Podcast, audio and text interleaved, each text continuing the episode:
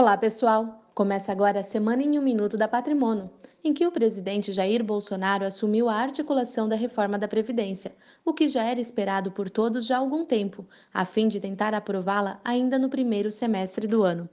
Outro destaque na semana foi uma pesquisa encomendada pela CVM sobre operações em day trade, que mostrou que mais de 90% das pessoas que optam por esse tipo de investimento levam prejuízo com cada vez mais empresas oferecendo ganhos acima do normal com operações em bolsa, vale a atenção do investidor antes de qualquer tipo de aplicação neste sentido.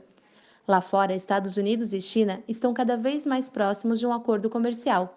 E por aqui também foi divulgado o IPCA de março, que teve alta de 0,75%, acima da expectativa do Banco Central, levando o índice a acumular 4,58% nos últimos 12 meses. Estas foram as principais notícias dessa semana. Um ótimo final de semana e até a próxima sexta-feira.